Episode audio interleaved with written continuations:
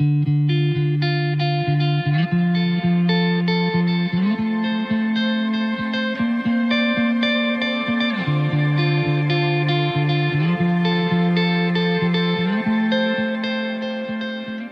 willkommen zum Podcast Sei ein Mentor, der Podcast für Ausbilderinnen und Ausbilder. Mein Name ist Frank Eilers und heute habe ich zwei Gäste im Gespräch. Miriam Ahmed und Jens Zimmer von der Familie Redlich.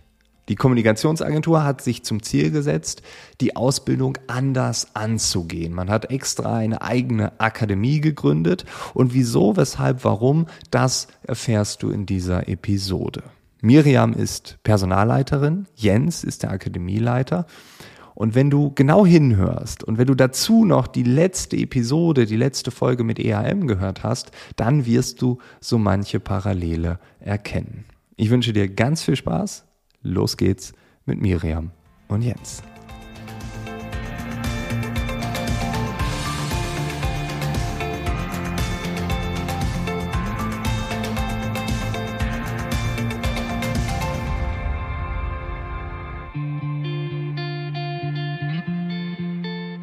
In einem unserer Vorgespräche ist mir aufgefallen, dass ihr ganz speziell, wenn ihr über Azubis redet, gar nicht diesen Begriff in den Mund nehmt, sondern ihr redet von Akademisten und Akademistinnen. Äh, vielleicht müssen wir darüber reden. Warum? Erstens ist das so wichtig? Warum benutzt ihr diesen Begriff nicht? Und ja, was ist der Kontext dahinter oder dazu?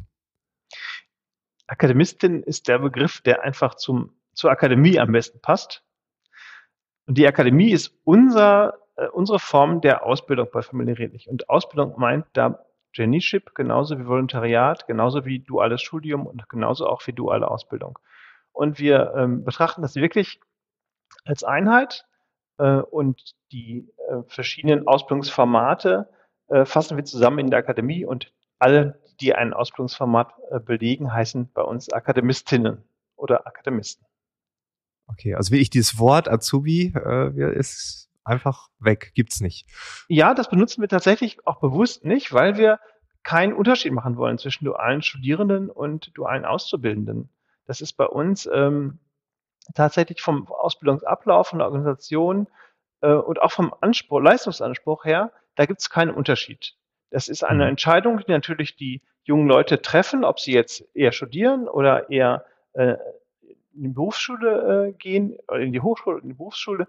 Aber ähm, für uns als Arbeitgeber hat das keine, ähm, macht es keinen Unterschied. Okay. Weil es ist ja jetzt nicht normal. Also es ist nicht etwas, was man überall hört. Deshalb war ich verwundert. Ähm, dann lass uns noch kurz über die Akademie reden. Worüber reden wir da, wenn wir diesen Begriff hören? Ja, über die Familie Redlich Akademie reden wir dann, wenn es ums Thema Ausbildung geht. Und das halt ganz unabhängig davon, ob die, ähm, ob die jungen Leute studieren oder eine Ausbildung machen oder ein Traineeship bei uns machen.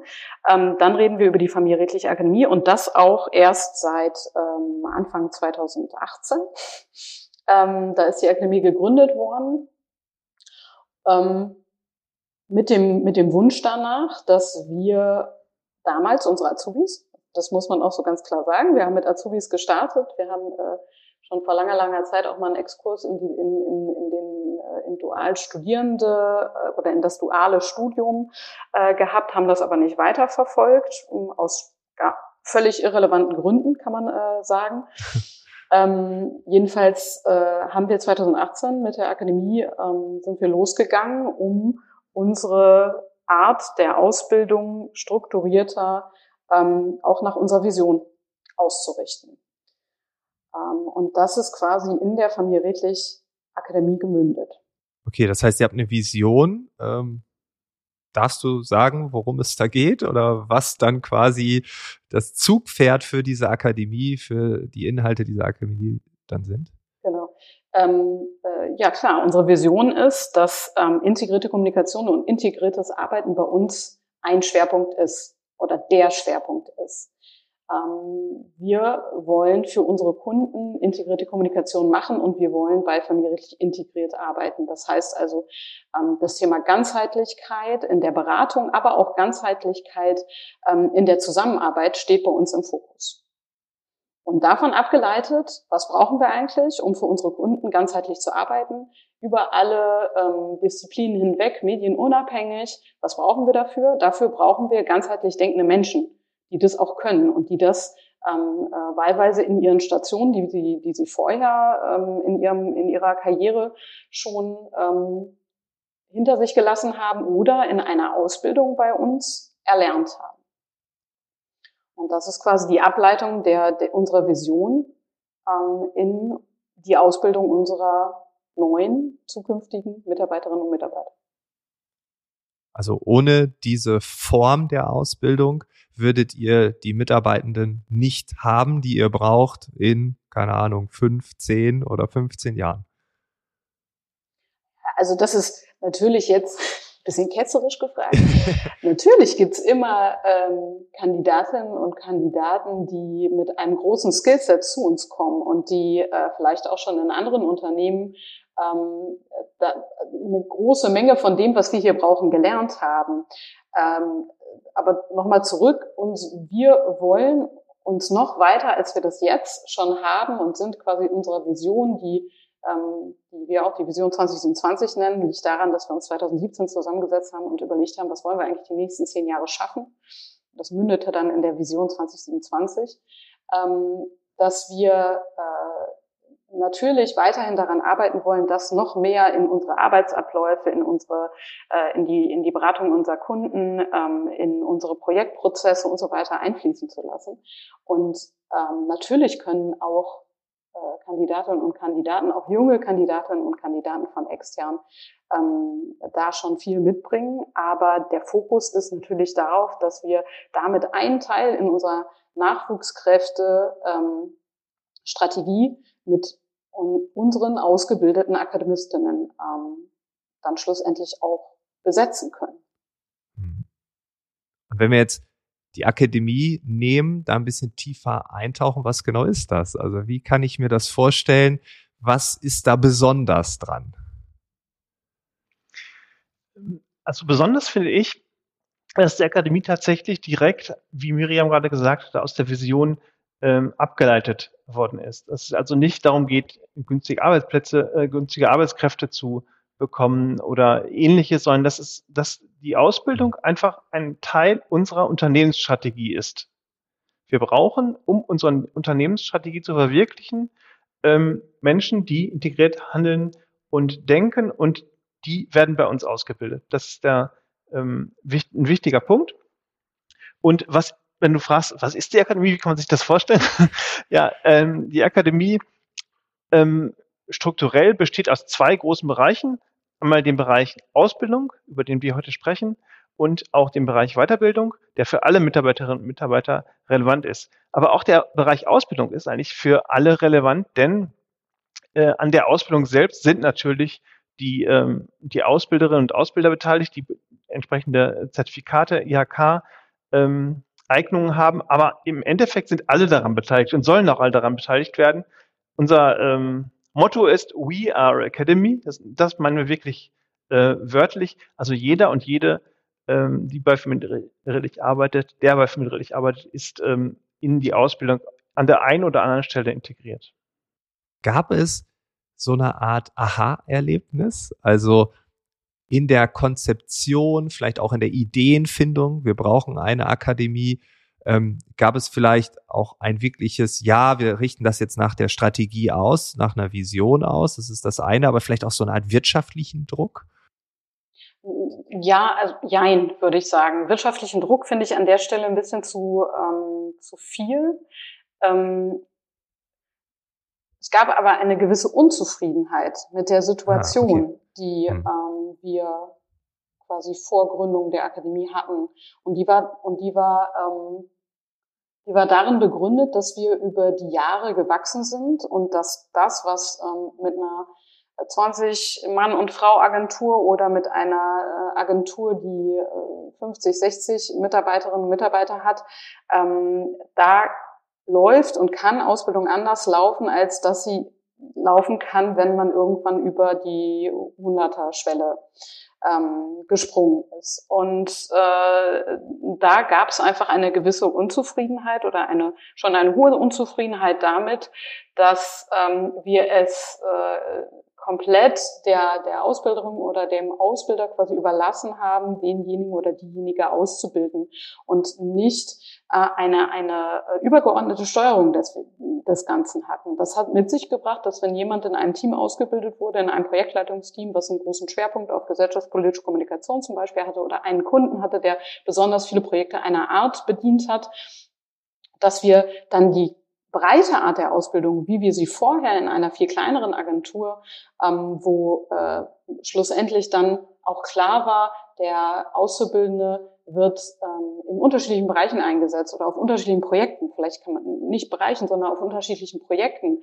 Das konnten wir da gar nicht mehr gewährleisten, sondern es war eher eine, äh, ja, eine, eine verhältnismäßige, ja, wie soll ich das nennen? Es war so ein ungesteuert. Also um jetzt mal das, äh, den, den Begriff äh, nochmal zu bemühen, es war ungesteuert, ob der ähm, oder die Auszubildende ähm, dann wirklich eine, eine breite, ein breites Skillset auch an Disziplinen äh, kennenlernt, an Disziplinen-Know-how mitnimmt oder ob ähm, der oder diejenige viel einfach in einer Projektart äh, dann schlussendlich verhaftet war. Und das ist an vielen Stellen dann, dann offensichtlich gewesen und daraus ähm, ist der Wunsch danach, dass wir ähm, schlussendlich dann Absolventinnen und Absolventen brauchen, die viel mehr können als nur das, was sie vielleicht auf einem Kunden in einer Projektart mit einem Kollegen oder einer Kollegin gelernt haben, dass die viel mehr mitnehmen müssen als nur das in Anführungsstrichen. Äh, noch eine ganz kurze Zwischenfrage. Wie viele äh, Azubis habt ihr aktuell? Wir haben ja keine, wir haben ja gar keine Azubis. Entschuldigung, AkademistInnen. genau. Wir haben äh, insgesamt im Moment 25 Akademistinnen. Mhm. Ja, davon ähm, machen 13 eine duale Ausbildung, 11 studieren dual und eine macht ein Traineeship. Bei wie viel Mitarbeiterinnen und Mitarbeitern? Wir sind ungefähr bei 250. Kolleginnen okay, und Kollegen. Okay, das ist schon, schon ein gutes Verhältnis. Ja, das entspricht ungefähr dem ja. der Zielgröße, die wir auch ähm, damals ähm, bekommen haben, dass zehn Prozent der, der ähm, Belegschaft, der Mitarbeiterinnen und Mitarbeiter Akademistinnen sein sollen. Das ist unsere Orientierung quantitativ. Äh, wie wir das dann ausgestalten, also in welchen Ausbildungsformaten wir und Ausbildungsgängen wir äh, ausbilden, das ist natürlich äh, dann etwas anderes, aber quantitativ geht es halt in diese Richtung und damit können wir ungefähr, wenn wir es auf drei Jahre aufladen, sind es ungefähr sieben Absolventinnen pro Jahr. Damit können wir ungefähr 50 Prozent äh, der neuen Mitarbeiterinnen und Mitarbeiter äh, rekrutieren, die wir im Jahr einstellen. Ah, okay. Aber wenn ich nämlich das jetzt höre, weil ich wäre auch jemand, der gerne mal Zahlen kritisiert, so, also das Thema Strategie daraus abgeleitet und dann da sind wir ja schnell beim Thema KPI. Also ist das sehr zahlengesteuert oder ist das einfach nur diese eine Nummer und ansonsten konzentrieren wir uns auf was anderes? Also definitiv wichtiger als die Zahl ist die Qualität. Ja, also denn wir, wir äh, wollen ja nicht eine gewisse Zahl äh, von Mitarbeitern haben, sondern wir wollen die besten Mitarbeiterinnen und Mitarbeiter haben nach den zweieinhalb, drei Jahren oder ein Jahr, je nachdem. Und ähm, darauf legen wir den, den größten Wert. Also ich würde jetzt nicht ähm, oder wir würden nicht jemanden oder äh, Menschen einstellen, um auf diese zehn Prozent zu kommen, sondern ähm, weil wir von ihnen überzeugt sind. Und das spiegelt sich auch wieder. Also wir hätten durchaus noch ein, zwei äh, Menschen mehr einstellen können. Aber wir haben halt keine äh, gefunden, die so zu uns passen, wie wir uns das vorgestellt haben. Also da kommt es auf mhm. die Qualität an. Die Quantität ist nachgeordnet. Okay, und wenn wir über Ausbildungsqualität nochmal reden, also wirklich ins Detail, ähm, ich meine, ihr habt das Ganze 2018 gestartet. Merkt ihr diesen Qualitätsunterschied? Also merkt ihr jetzt, wir können ja in die Vergangenheit schauen, die Unterschiede und wenn wir auch dort noch mal ein bisschen tiefer graben, was genau sind dann die größten Veränderungen, die ihr jetzt in den letzten Jahren gesehen habt? Also ich glaube, es wäre ähm, es wäre jetzt schwierig, ähm, so ranzugehen, zu sagen, okay, wir, mer wir merken, dass ähm, wir jetzt ähm, eine größere Anzahl von Azubis haben, die wir übernehmen können, weil sie eine bessere Qualität haben. Das wäre, das ist aus meiner Sicht an dieser Stelle einfach nicht möglich. Wir haben, ähm, es haben äh, letztes Jahr ähm, die ersten Akademistinnen, die wir quasi in der Akademie betreut haben, ihre Ausbildung abgeschlossen. Ähm, das heißt also, die haben auch einen Anteil ihrer Ausbildungszeit noch nicht in der Akademie äh, Struktur verlebt, sondern haben haben ähm, anteilig auch einen Teil ihrer Ausbildung in der ganz, normal, in der ganz normalen Vorakademiezeit ähm, gehabt. Oder ich glaube, da, waren auch, da war auch jemand dabei, der quasi ähm, eine Station in einem anderen Unternehmen vorher hatte, die, die wir übernommen haben, glaube ich. Ähm, das heißt also, man kann jetzt noch, äh, rein statistisch kann man da aus meiner Sicht noch keine Aussage darüber treffen.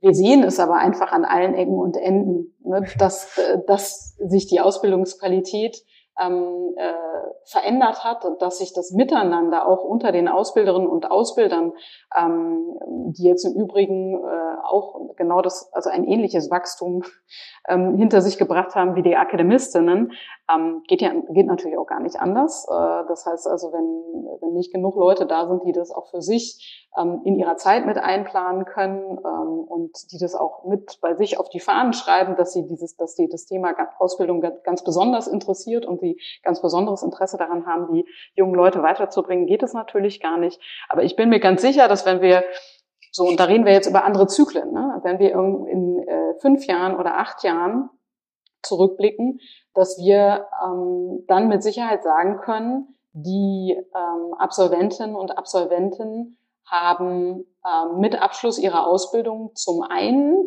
aus meiner Sicht, was, ähm, was die, die objektive Bewertung der Ausbildung angeht, andere Ergebnisse erzielt, aber auch, äh, wie sie das Unternehmen kennen, wenn man für ein Unternehmen tätig ist, ähm, sollte man idealerweise verstanden haben, was die, was die tun, ähm, was, ja. was familienrechtlich als Gebilde ist, was das Angebot ist, was ähm, die Aufgaben sind. Ähm, und ich bin mir äh, zu 100 Prozent sicher, dass wir, wenn wir in fünf Jahren zurückgucken, genau das sagen können. Dass es ein ganz anderes Verständnis bei den, bei den Absolventinnen für das Unternehmen gibt, für die Branche, in der sie arbeiten und für die Kunden, die sie gearbeitet haben und dann idealerweise auch weiterarbeiten, weil das ist ja das Ziel, dass wir quasi äh, Junior-Kolleginnen und Kollegen ähm, dann nach zweieinhalb oder drei Jahren haben, die in ihren Teams oder in anderen Teams weiterarbeiten können ich finde auch manchmal ist das Gefühl ja mehr wert als dann die Zahl, die man dann irgendwann da ausdrucken kann. Ja, absolut. Und, äh, der Bauch entscheidet ja manchmal auch ganz gut äh, auf eine Antwort, äh, wenn man eine Frage gestellt bekommt. Äh, ich kann mich an ein Telefonat erinnern, Miriam, was wir geführt haben. Und da hast du den Begriff Skalierbarkeit erwähnt. Ähm, ich habe da auch mal drüber nachgedacht. Vielleicht kannst du ganz kurz nochmal erklären, was genau meinst du, wenn wir über die Akademie reden, wenn wir über Ausbildung reden? Was hat das Skalierbarkeit äh, zu suchen? Ja, das ist, ähm, das ist gar nicht so kompliziert. Ähm, wir können aber zwei Statusbetrachtungen machen. Und zwar März 2018, ähm, Familie Redlich äh, hatte ungefähr, weiß ich nicht, 120 Mitarbeiterinnen und Mitarbeiter ähm, und drei Azubis ähm, in IHK-Studiengängen ähm, und ist mit äh, einer Akademieleitung ähm, gestartet mit zwei äh, Kolleginnen äh, in 50 Prozent ihrer Arbeitszeit, die also 50 Prozent auf ähm, ihren ganz normalen operativen Projekten gearbeitet haben, also sprich aus der Mitarbeiter, das hatte Jens eben schon mal kurz erwähnt, ne, aus der Mitarbeiterschaft gewählt, zu 50 Prozent von ihren operativen Tätigkeiten quasi freigestellt, wenn man das mal so formal betrachten möchte, für Akademieaufgaben und die anderen 50 Prozent haben sie auf ihren ähm, auf ihren normalen Kundenjobs äh, gearbeitet.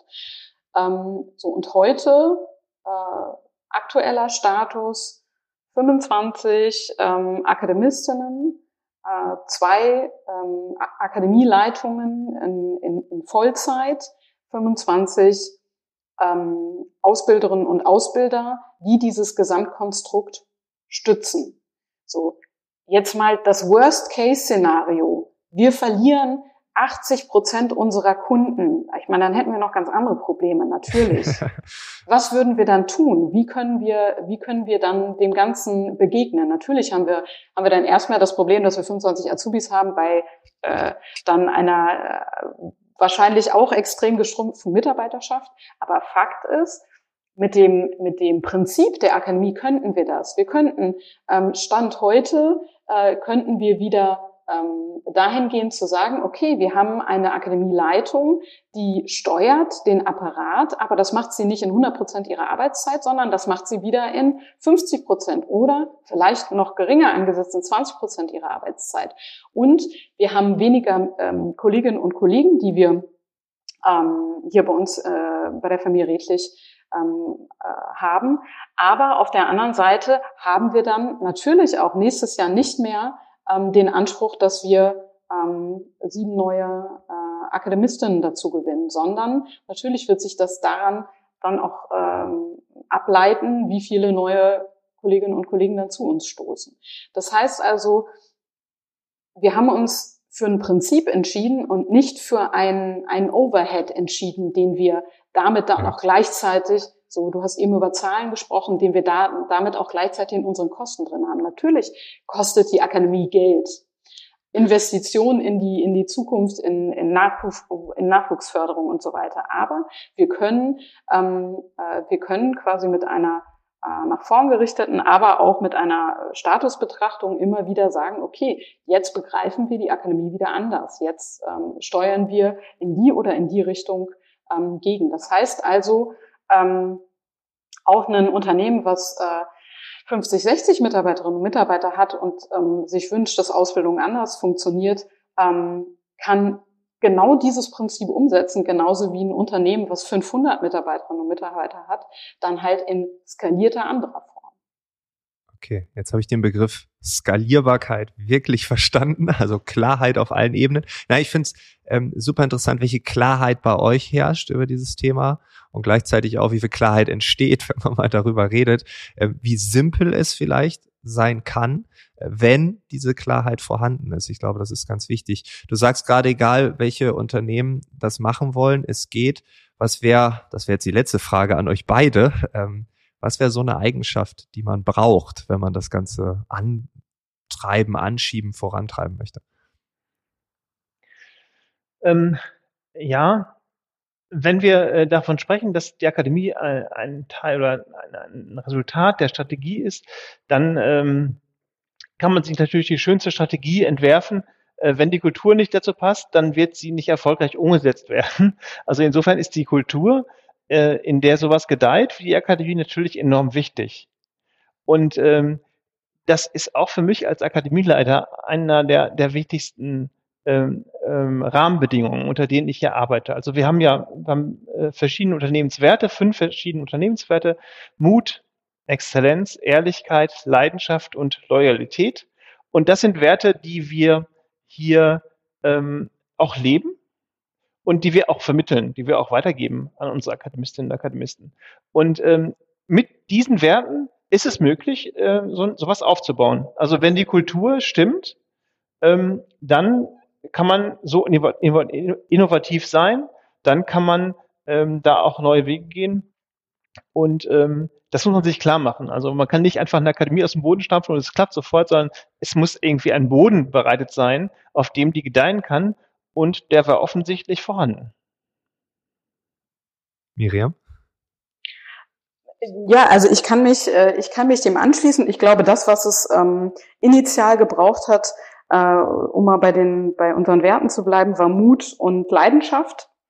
Und ähm, aus einer Idee heraus nicht zu warten, bis man das Gefühl hat, okay, jetzt könnte ein richtiger Moment sein, sondern einfach quasi die Idee auch ans Roll, ans Laufen zu bringen, ähm, den Ball ans Rollen zu bringen und ähm, abzuwarten, was damit passiert. Nicht alles quasi schon in ein fertig gegossenes Konzept packen, sondern auch das, was wir mit Ausbildung seit der Gründung der Familie redlich machen, es in die Mitte zu stellen und ähm, Kolleginnen und Kollegen daran teilhaben zu lassen es mitzuentwickeln.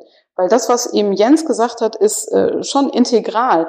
Ähm, ohne, ähm, ohne eine Kultur kann das nicht wachsen, aber die Kultur kann es nur wachsen lassen, wenn sie auch ein Teil davon ist. Und das kann man nicht irgendwie von, von, von oben einfach nur runterdeklinieren, sondern ähm, äh, da, da muss es einfach Teilhabe geben. Cool. Und wenn man dazu mutig genug ist, weil auch das äh, erfordert Mut, auch das erfordert von der Unternehmensleitung Mut, das ähm, zulassen zu wollen, dann äh, kann das total gut gedeihen. Auftrag erkannt. Vielen Dank für ja eure Welt, die ihr uns hier präsentiert habt. Ich glaube, äh, ja, also bei mir ist sehr viel Klarheit jetzt da. Also erstmal das, was ihr verkörpert, das, was ihr erreichen wollt in den nächsten Jahren. Ich glaube, das ist äh, geht Hand in Hand. Also es hört sich und fühlt sich zumindest so an. Und ja, danke, dass ihr euch die Zeit genommen habt, hier mit uns zu reden. Und auf dem weiteren Weg natürlich alles Gute weiter. Das war das Gespräch mit Miriam Ahmed und Jens Zimmer von der Familie Redlich. Ich hoffe, es waren für dich einige Impulse dabei. Du kannst etwas mitnehmen für deinen Arbeitsalltag. Und wenn du selbst ab und an mal bei Instagram vorbeischaust, dann kannst du auch gerne mal bei dem Kanal IHK-Perspektive Weiterbildung vorbeischauen. Weil egal wer, egal wann im Berufsleben, Weiterbildungen sind für jede Führungs- für jede Fachkraft, für jede Karriere wichtig. Mehr Infos findest du jetzt auch bei Instagram. Der Link ist natürlich in den Show Notes hinterlegt. Wir hören uns im nächsten Monat wieder. Bis dahin wünsche ich dir alles Gute.